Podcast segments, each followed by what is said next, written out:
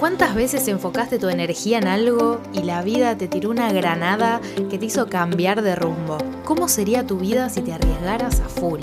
¿Te parece posible llegar al punto en el que te importe una mierda lo que piensan los demás? La vida es un viaje, dentro de nuestros corazones, dentro del tuyo, del mío y dentro de nuestras mentes. Da miedo, ¿no?